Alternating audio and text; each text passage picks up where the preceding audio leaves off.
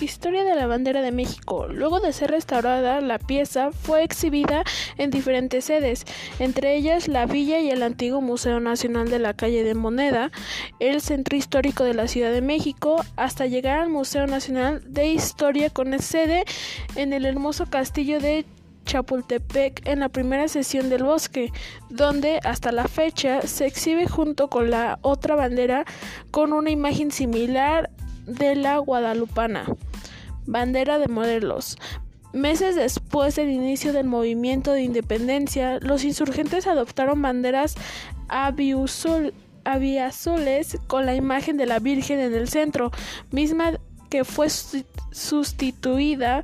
con los años por el águila coronada posada sobre un nopal que recordaba el origen y fundación de la antigua capital de los aztecas, lo que convirtió a esta seña en la primera con este elemento.